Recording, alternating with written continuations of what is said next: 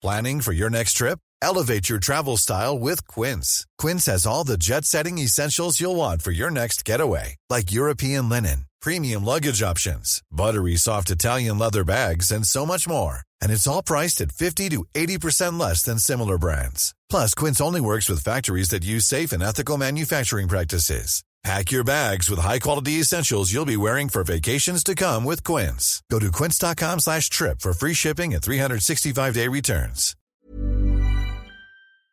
Ich bin mit vier Jahren hergekommen und habe wie sehr viele Einwanderer vermutlich einen riesen Identitätssuchprozess gehabt. Also, ne, wer bin ich? Weil ich bin nicht das, ich bin aber auch nicht das andere.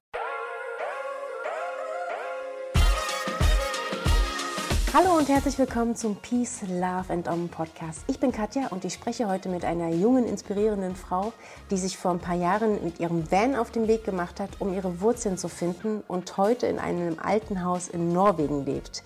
Was für eine Lebensreise. Hallo Vicky. Hallo. Man kennt dich ja unter dem Namen Vanilla Ice Stream eigentlich auf Instagram und YouTube, ähm, wo du quasi so ein bisschen dein Vanlife-Leben die letzten Jahre gezeigt hast. Mhm. Und vor kurzem gab es aber eine Namensänderung. Ähm, was ist da passiert? Es ist ganz viel passiert. Es ist ein langer Prozess gewesen. Ähm, ich war fünf Jahre lang, habe ich quasi Vanlife gemacht und mich da pudelwohl gefühlt. Und Vanilla Ice Dream ist ja auch benannt nach meinem ersten Van, Illa. Haha.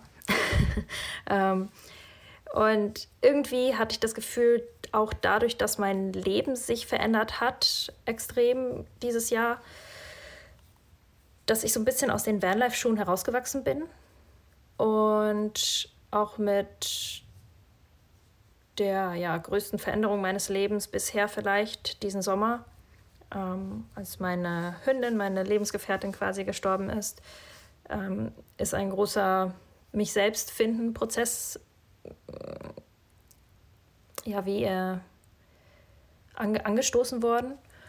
Und alles zusammen ist, oder durch alles zusammen wurde aus Vanilla Ice Dream Viktoria Tschernenko. Also ist mein, mein eigentlicher, mein Geburtsname. Das ist nicht mein offizieller Nachname, sondern ich wurde so mit diesem Namen geboren. Und dadurch, dass ich diesen Namen nie so richtig getragen habe, sag ich mal, ähm, fehlt dem ein bisschen die Identität. Und ich freue mich ganz doll, diesen Namen zu ja, diesen Namen zu füllen mit etwas Gutem und mit viel Positivem zu verknüpfen.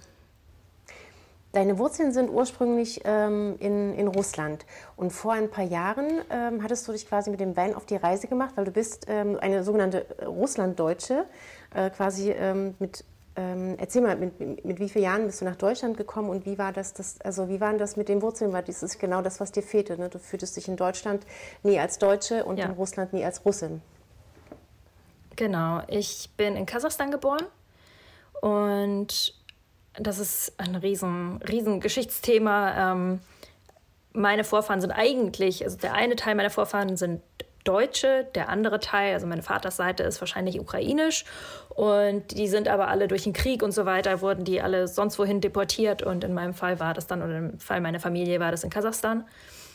Mm, ich bin in Kasachstan geboren, mit vier Jahren, also nach dem Mauerfall und so weiter, gab es für eben diese Russlanddeutschen, also die Deutschen, die in der ehemaligen Sowjetunion gewohnt haben, gab es die Möglichkeit wiederzukommen. Und es gibt also die meisten Russen, die in Deutschland leben heutzutage, die gutes Deutsch sprechen, also die nicht gerade erst ganz kürzlich gekommen sind, sondern die schon ein paar Jahre hier, hier sind, die sind Russlanddeutsche, so wie ich eben. Ich bin mit vier Jahren hergekommen und habe wie sehr viele Einwanderer vermutlich einen riesen Identitätssuchprozess gehabt. Also, ne, wer bin ich? Weil ich bin nicht das, ich bin aber auch nicht das andere. Und, ähm, und den habe ich durch diese Reise zurück zu meinen Wurzeln, also indem ich wirklich, wie meine Vorfahren ähnlich eigentlich auch, von Deutschland durch Russland nach Kasachstan und dann auch äh, durch die verschiedenen Orte und ähm, ja, die, die verschiedenen Orte besucht habe, an denen meine Familie gewohnt hat und so weiter, meine Familie, die dort aktuell lebt, kennengelernt habe,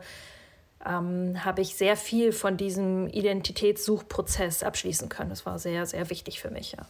Und hast du äh, Heimat gefunden für dich auf dieser Reise? Ja. Ähm, zu Hause war für mich ganz, äh, ein ganz großes Thema, weil ich eben ne, in Deutschland, dadurch, dass wir so viel umgezogen sind, ne, meine Familie hat gearbeitet, wir haben ein besseres Zuhause gehabt und besseres Zuhause und so weiter. Deswegen habe ich mich, es gibt nicht so dieses eine Haus mit den wo ich genau weiß, welche Treppenstufe knarzt, die ich nicht, äh, auf die ich nicht treten darf, wenn ich Mama und Papa nicht wecken will oder so. Ich hatte nie so ein Zuhausegefühl und auch durch diese Zerrissenheit mit den verschiedenen Ländern. Ähm, ich habe dort ganz klar gespürt, dass ich auch dort nicht, also dass es kein Ort ist, an dem ich mich zu Hause fühle. Also dass es Ne, was ich vielleicht erwartet hätte, ist, ich komme dorthin und denke, oh, ach, hier, ist mein, hier sind meine Wurzeln, hier ist mein Zuhause. Aber das war überhaupt nicht so. Ähm, was ich viel mehr gemerkt habe, ist, dass Zuhause kein Ort ist, sondern Zuhause ist, wo ich sein kann, wo ich die Menschen, die ich liebe, lieben kann. Also theoretisch jeder Ort, an dem ich mich wohlfühle, an dem ich sicher bin und an dem ich ja lieben kann, quasi.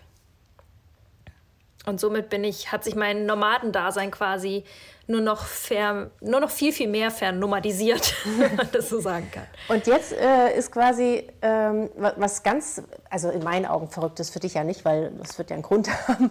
Äh, jetzt wohnst du plötzlich in Norwegen, also fernab von jeglichen Wurzeln. Wie ja. kam es dazu? Ähm, ich habe mich äh, vor fünf Jahren in diese Region so verliebt und nicht nur, ja, nicht einfach nur so, wie wenn man irgendwo durchfährt und denkt, mein Gott, ist das schön hier, sondern für mich war damals klar, also eindeutig, hier will ich mal ein Haus haben. Und dieser Traum oder dieses ja, Ziel eher schon hat mich überhaupt nicht losgelassen. Also es war war mir immer klar, egal wo ich war, ob ich dann, ne, danach bin ich auch nach Russland und äh, ähm, nach Russland, Zentralasien, ich war in Spanien und so weiter und so fort. Aber ich wusste die ganze Zeit immer, dass ich dort ein Haus haben möchte.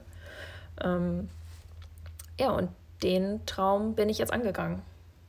Wie muss man sich das vorstellen? Also du bist dann quasi jetzt im Sommer nochmal nach Norwegen gereist und hast geguckt, okay, wo gibt es denn hier ein Haus? Also wie einfach oder wie schwierig ist es in Norwegen einfach ein Haus zu kaufen? Und vor allen Dingen, was, was ist es für ein Haus? Also hast du dich dann in die Nesseln gesetzt oder ist es wirklich was Gutes?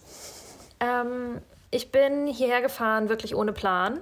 Ähm, habe dann ein bisschen angefangen zu recherchieren, habe relativ schnell festgestellt, das schaffe ich nicht alleine, ich brauche einen Makler. Und ähm, das, der Rest lief wirklich wie am Schnürchen. Also ich habe tatsächlich das erste Haus gekauft, das ich gesehen habe. Sowas sollte man vielleicht auch nicht unbedingt machen, aber es hat sich einfach alles so gut angefühlt. Das war so eine tolle Geschichte und ähm, oder so eine Geschichte, ein tolles Erlebnis. Mm. Und ich kann gar nicht so genau sagen, wie, also ne, ich werde ständig gefragt, wie läuft denn das ab? Was braucht man für Voraussetzungen? Keine Ahnung. Bei mir hat es halt gepasst und ich brauchte da nichts irgendwie extra machen, außer das Geld zu überweisen. Ähm, und das Haus ist, in Norwegen gibt es Häuser und in Norwegen gibt es Hütten. Und Hütten sind meistens ohne Strom, fernab jeglicher Zivilisation, die haben vielleicht einen Brunnen und dann ist auch gut. Und das hier, das Haus ist ich sage immer, die Definition ist, das ist eine Hütte, die so tut, als wäre sie ein Haus. Weil es gebaut wurde als Hütte und quasi als Fischerhütte, das ist relativ nah hier an einem Fluss.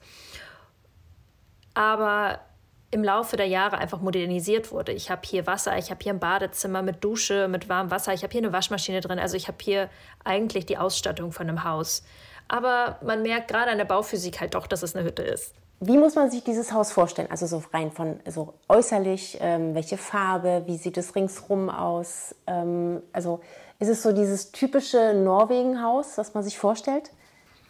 Ja, tatsächlich ist es das. Äh, also wenn man sich so ein Haus in Norwegen vorstellt, dann ist es genau das. Ich weiß, wie gesagt, ich weiß nicht, wie ich dieses Haus gefunden habe. Also das ist irgendwie, es ist so das perfekte Pippi Langstrumpf-Haus. Es ist ganz klein, ich weiß, ich glaube irgendwie 70 Quadratmeter oder so insgesamt. Es ist jetzt natürlich für eine Wohnung ist das nicht klein, aber für ein Haus finde ich 70 Quadratmeter schon. Es ist halt eher ein kleines Haus. Ähm, es hat zwei Stockwerke und spitzes Dächlein und es ist rot und es hat weiße Fenster mit so Sprossenfenstern und drumherum ist ein ja, großer Garten mit einfach viel zu hohem Rasen und also es ist so ein bisschen verwuchert, es ist so ein bisschen ähm, verwunschen vielleicht. Die Berge drumherum, die Landschaft ist. Ich bin jedes Mal absolut fasziniert, wenn ich aus dem Auto steige, wenn ich mal kurz vor woanders war und wiederkomme, dann denke ich nur so, ach du grüne Neune, ist das schön hier. Also die Berge drumherum sind unglaublich hoch. Ich glaube zwischen 800 und 1500 Metern.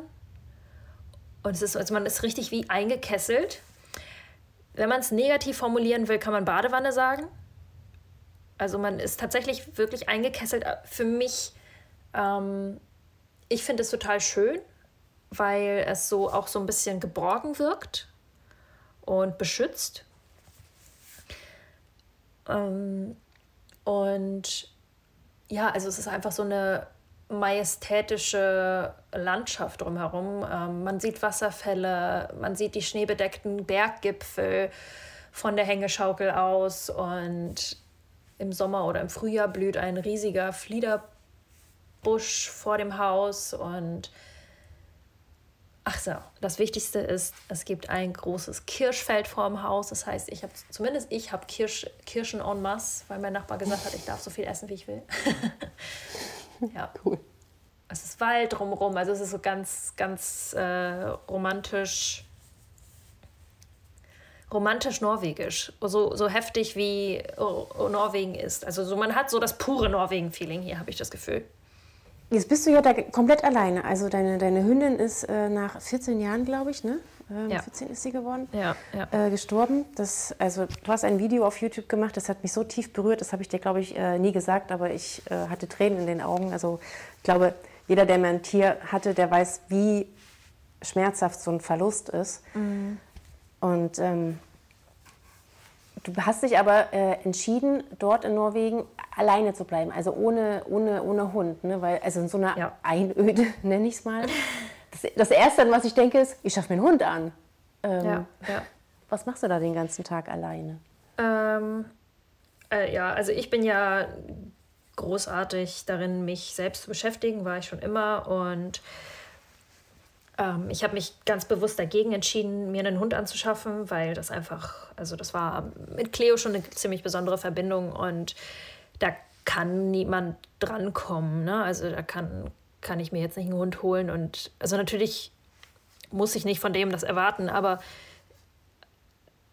da ist ein Loch, das ich nicht mit einem anderen, mit einer anderen Seele füllen will, sag ich mal. Und dazu kommt, mhm. wie gesagt, sie war 14 Jahre lang Teil meines Lebens, also mein ganzes Erwachsenenleben. Und ich ähm, ich muss mich selber kennenlernen.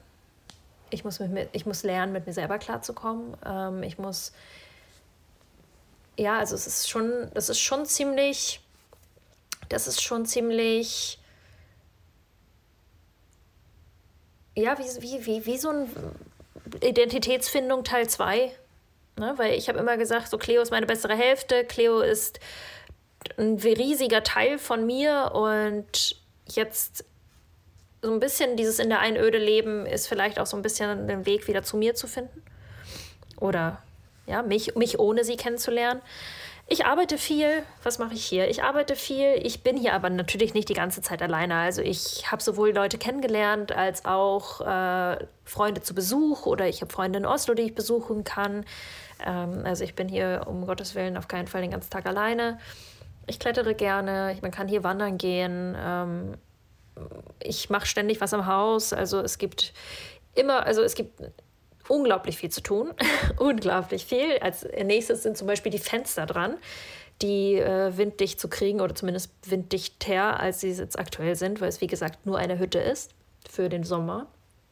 Ähm, ja, also es gibt ganz, ganz viel zu tun und mir wird hier definitiv nicht langweilig. Und selbst wenn, ich bin der beste Mensch, um diese Langeweile in äh, irgendwas Aktives zu, zu transferieren. Jetzt sagst du, du arbeitest viel. Äh, wie, wie, wie, wie, finanzierst du das? Also wie, wie konntest du dir dieses Haus kaufen? ja, ähm, ich habe das letzte Mal, als wir ähm, gesprochen haben, als wir das Video aufgenommen haben, mhm. da war ich ja an, also ich bin gerade von der Reise zurückgekommen und ich hatte diesen kleinen Instagram-Kanal oder mittelgroßen Instagram-Kanal und eine Webseite und ich wusste nicht so ganz, wie es weitergehen soll. Ich hatte ein Jobangebot. Ich weiß nicht, ob ich das. Hat, hatte ich das. Hatte ich gerade das Vorstellungsgespräch, als wir das Video aufgenommen hatten? Irgendwie so, ne? Äh, du, du hattest, äh, also das Vorstellungsgespräch, du hattest davon gesprochen und das, äh, es war kurz darauf. Also das war irgendwie ein paar Tage drauf, bist du in den Schwarzwald, glaube ich, war es ja. gewesen, gefahren. Ja, ja, also genau. Mhm. Da, ich, ich hatte gedacht, ich komme jetzt von der Reise wieder und ich muss jetzt äh, ja, mir einen Job suchen, so wie das, das haben alle von mir erwartet. Ich komme jetzt endlich wieder von meiner Reise, ne? Jetzt genug rumgeturnt, Vicky. Ähm, jetzt äh, kommen wir wieder in die reale Welt. Und ich hatte den perfekten Job auf dem Silbertablett serviert bekommen, wirklich. Ich musste nicht mal eine Bewerbung schreiben, glaube mhm. ich. Also es war ein Wahnsinnsjob wieder in meinem Beruf als Architektin.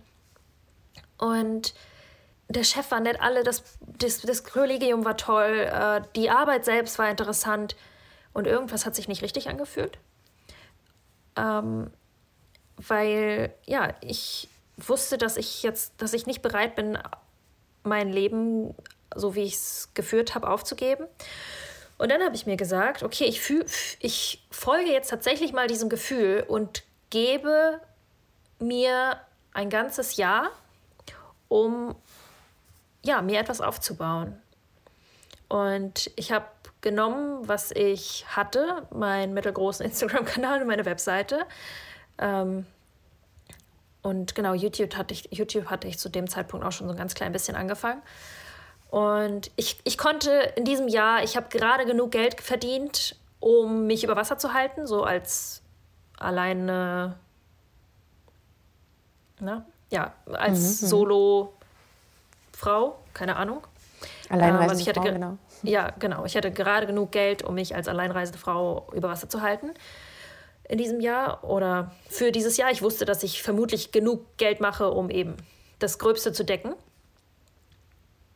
Und habe dann mich sehr viel beschäftigt mit Finanzen, mit ja, wie das Ganze funktioniert. Und mittlerweile bin ich ja, Content Creator, viel mehr Video als Foto. Hätte ich niemals gedacht. Ähm, aktuell habe ich einen YouTube-Kanal. Ich arbeite mit verschiedenen Firmen zusammen. Ich liebe die Arbeit, weil es so kreativ ist und es immer wieder was anderes ist. Also manchmal darf ich mal Designerin spielen und oder mal einen Podcast aufnehmen oder also es ist irgendwie immer immer kommt irgendwas Neues dazu. Später habe ich ein Interview für einen Radiosender. Also es ist irgendwie ganz ähm, lustig, was da passiert. Und das passt irgendwie ganz gut zu mir, weil ich mag es gerne vielseitig und wenn immer wieder was Neues passiert. Ähm, und ich habe dadurch, dass meine Lebenshaltungskosten im Van ja sehr niedrig sind, habe ich geschafft, äh, ja, gut Geld zu sparen und mir gut was beiseite zu legen. Jetzt kommt dazu kommt natürlich auch, ich bin selbstständig. Das heißt, in Deutschland, ähm, ich zahle nicht in die Rentenversicherung ein und konnte dadurch halt ja mehr als vielleicht Otto normal sparen. Ne?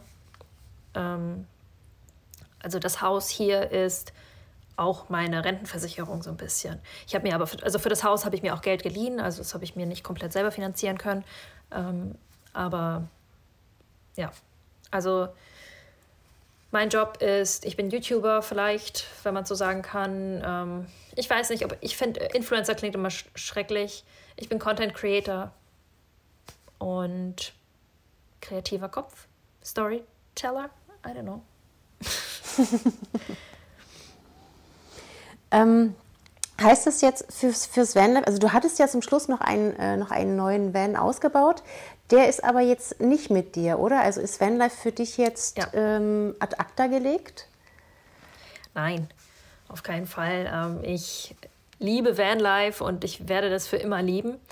Ähm, Mein Van steht aktuell bei meinen Eltern, weil ich dachte, dass der jetzt hier im norwegischen Winter nicht so wirklich viel zu, zu suchen hat. Ich werde nicht so viel Zeit haben, da groß mit rauszufahren, weil ich hier am Haus genug zu tun habe. Ähm, deswegen ist der Van aktuell nicht von mir in Gebrauch. Ich hole ihn im Frühjahr vermutlich wieder, denn das Haus wird ein Airbnb, also ein Ferienhäuschen. Und wenn das dann im Früh ab Frühjahr vermietet wird, ziehe ich wieder in den Van. Das ist zumindest der aktuelle Plan. Ich schmeiße ja meine Pläne gerne um, aber aktuell denke ich mir so, dass ich dann wieder in den Van ziehe und das Haus dann ja von anderen Leuten genutzt werden darf. Ja, und Vanlife ist auch so nicht vorbei. Also ich Cleo ist weg und das ist schrecklich, aber öffnet mir auch die Möglichkeit, länger nach Übersee zu gehen. Und das ist schon lange mein Plan gewesen. Ähm, oder es ist etwas, wovon ich schon lange träume. Und in Übersee werde ich ganz ziemlich sicher auch wieder mit dem Van rumfahren. Also Vanlife macht einfach Spaß, ne? du könntest dir quasi vorstellen, äh, weiterhin im Van zu leben und dann ähm, diese Hütte auch, auch im Winter zu vermieten. Also ich habe es jetzt erst so verstanden, dass du im Sommer quasi dein Häuschen vermietest und unterwegs bist und im Winter dann zurückkehrst, aber das lässt du dir wahrscheinlich auch alles äh, offen, wie es halt läuft. Hm. Ja, ja, genau. Also ich muss jetzt mal schauen, wie, inwieweit ich das Haus winterfest kriege. Irgendwann muss noch ein neues Dach drauf, das dann gedämmt wird. Es kommt jetzt als nächstes eine zweite Verglasung rein. Ähm, also ich weiß nicht, inwieweit man hier drinnen im Winter wirklich bequem wohnen kann. Ähm, also sowohl für mich als auch für die Vermietung. Ne? Und davon mache ich das dann abhängig. Aber das lasse ich jetzt alles offen. Also ist auch nicht schlimm, wenn, die, wenn das Haus für drei Monate dann leer steht. Das ist dann auch in Ordnung. Also ob, ob ich im Winter hier drinnen sein will oder ob ich mir nicht lieber die Freiheit nehme und äh, den Winter im Süden verbringe, das lasse ich jetzt erstmal offen. Also jetzt diesen Winter werde ich ziemlich sicher, also bis auf eine kleine Ausnahme, werde ich hier bleiben. Einfach eben, um das Haus kennenzulernen ein bisschen, um hier noch die Arbeiten fertig zu machen, damit es im Frühjahr an die Öffentlichkeit gehen kann. Hast du denn schon die Nordlichter gesehen bei dir vom Haus? Ich nehme an, ja, weil wir haben ja schon, schon fast Dezember. nee, ähm, tatsächlich nicht, oh. weil ich relativ südlich vom Polarkreis bin. Also es gibt hier Nordlichter, ja, ab und an. Allerdings nicht die, die man im Norden kriegt. Also das ist, ähm, das ist nochmal was anderes. Aber ich habe ich hab sie tatsächlich noch nicht gesehen. Oh, das ist ja traurig. Jetzt wohnst du in Norwegen und siehst keine ja. Nordlichter. Beschiss. ja, ich habe schon, hab schon eine Reise in den Norden geplant. Also ich will auf jeden Fall nochmal hoch. Aber der Norden ist tatsächlich echt noch weit weg. Also du bist eher so im Raum Oslo, oder? Noch wirklich recht weit im, im Süden. Nee, nee, zwischen Oslo und dem Norden bin ich ungefähr. Also in den, bei den mhm. Fjorden. Und wie sind da jetzt so die Temperaturen? Also äh, ich bin ja gerade noch auf Teneriffa und ähm, war heute war heute früh im Meer baden. Ich liebe es so sehr, weil das Wasser ist noch warm. Äh, ab Januar, Februar wird es dann auch ein bisschen frischer. Wobei, das ist auch jammern auf hohem Niveau, weil es 18 Grad immer noch hat. Ähm, aber jetzt hat es irgendwie so um die 22 Grad und draußen sind es 25. Und wie sieht es bei dir aus? ja, also es ist wieder kälter geworden. Wir hatten jetzt, in Deutschland hatten wir gerade so eine warme Woche und die ist auch hier irgendwie mhm. rübergezogen. Aber eigentlich und ja, diese Woche haben wir ziemlich durchschnittliche Novembertemperaturen. Die liegen halt so zwischen 0 und 5 Grad. Also es ist kalt. Ja. Aber es sind ja, äh, ich meine, du kommst ja quasi aus, aus, dieser, aus, dieser, aus diesen Temperaturen und bist ja quasi in Deutschland auch im Norden aufgewachsen. Sind das denn Temperaturen, wo du sagst, ja, damit kann ja. ich leben? Oder oh mein Gott, äh, nee, ich freue mich auf den Sommer? Also. also ich bin ein Sommerkind. Ich habe gerne wenig an und äh, lauf barfuß durch die Gegend. Aber jede, jede Jahreszeit hat ihre Schönheiten und was ich hier halt so schön finde, ist, dass du die Jahreszeiten hier halt noch so richtig spürst. Ne? Also im Winter sieht man Schnee, im Sommer hast du es warm und also irgendwie man, man merkt diesen Unterschied hier noch so sehr. Da, wo ich aufgewachsen bin in Norddeutschland, ist irgendwie alles so eine graue Masse. So, man hat dann irgendwann plötzlich wird so irgendwann im Juli wird es dann plötzlich 30 Grad für zwei Wochen und dann, ja, dann ist auch wieder vorbei. dann geht der Regen wieder los. Und ähm, ja, das finde ich hier noch ganz schön, dass es hier noch so, man die Unterschiede noch richtig merkt. Aber das äh, heißt jetzt nicht, dass ich hier für immer jeden Winter verbringen will. Auf keinen Fall. Wie gesagt, Sommer ist schon trotzdem meine Lieblingsjahreszeit. Ja, ja, gut, so, so warm wird es im Sommer da. Ähm, also jedenfalls nicht auf lange Sicht. Ich, ja. ich erinnere mich, ich, wir waren mal in Norwegen gewesen und es waren 13 Grad. Wir sind mit Handschuhen auf, äh, auf Fahrrädern gefahren im, ja. im August. Äh, absolut, ähm, das stimmt auch. Hier wird es im Sommer nicht so super heiß. Mm. Aber finde ich auch nicht schlimm, weil dann kann man, also da, Nor Norwegen ist ja so extrem aufregend. Ne? Also hier gibt es ja so viel zu tun und zu machen. Mhm. Mhm. Bei 30 Grad willst du auch nicht mehr wandern gehen. Also ich finde hier, der Sommer ist hier genauso wie, dass man trotzdem eben alles genießen kann. Außer vielleicht Strand. Aber Norwegen, man kommt echt nicht nach Norwegen, wenn man Strand will. Also Richtig. da ist man im falschen Land. Wobei es sehr schöne Strände hat, ne? oben die Lofoten, aber es halt lädt jetzt nicht wirklich zum Baden ja. ein. ja, nee. Oh wow. Okay, dann hast du dir ja wirklich was vorgenommen. Also ich, ähm, ich bewundere dich und ich, ich finde es find ganz toll, dass du dir diesen Traum in, in so jungen Jahren quasi äh, erfüllt hast. Ähm, mhm. Und das irgendwie auch ganz alleine. Normalerweise macht man das ja mit, mit Familie und so. Und äh, ich finde das, find das toll, dass du deine Träume angehst, ohne irgendwie auf einen Partner zu warten, um das mit ihm gemeinsam zu machen. Das ist ja, ähm, ich lese das immer wieder unter meinen Kommentaren. Ach nee, alleine würde ich das nicht machen. Und ja, aber find, finde mal den perfekten mhm. Partner dafür. Ne? Also dann, ja. dann doch lieber. So ja, das nächste ist halt auch, ich sehe sowas ja auch immer wieder in den Kommentaren, oder früher war das noch viel mehr. Ähm, und also jemand, der, ne, du, du, also das heißt, die Leute wollen jemanden haben, der sich seine Träume erfüllt. Mhm aber gleichzeitig ähm, sind sie nicht bereit, sich ihre Träume zu erfüllen. Wenn jemand, ne, so, also sprechen wir jetzt mal von einer klassischen Partnerschaft, äh, ein Mann, der, oder an, nein, nein, nehmen wir doch einfach mich als Beispiel. Ähm, warum sollte ich, oder warum ist ein Mann für mich interessant, der halt irgendwie immer zu Hause sitzt und sich einfach nicht vom Sofa runterkommt, um sich seine Träume zu erfüllen. Also ich als jemand, der, ne, der das macht, und das ist ja die, das ist ja der Partner, den diejenigen dann suchen, mhm. die solche Kommentare schreiben. Mhm. Ähm, ich bin noch viel mehr interessiert an jemanden, der sagt, weißt du was, ich packe das jetzt an. Und dann sage ich, cool, der hat das gleiche Mindset wie ich. Mit dem kann ich Bäume ausreißen. So. Was soll ich mit dem Couch Potato? Würde nicht passen. Und nee. Und das ist halt immer so, also das ist so das falsche Mindset, wenn man sagt, oh, ich brauche einen Partner, um das umzusetzen. So ja, aber der Partner, der das umsetzen will, der will dich nicht, weil du kommst nicht aus den Buschen.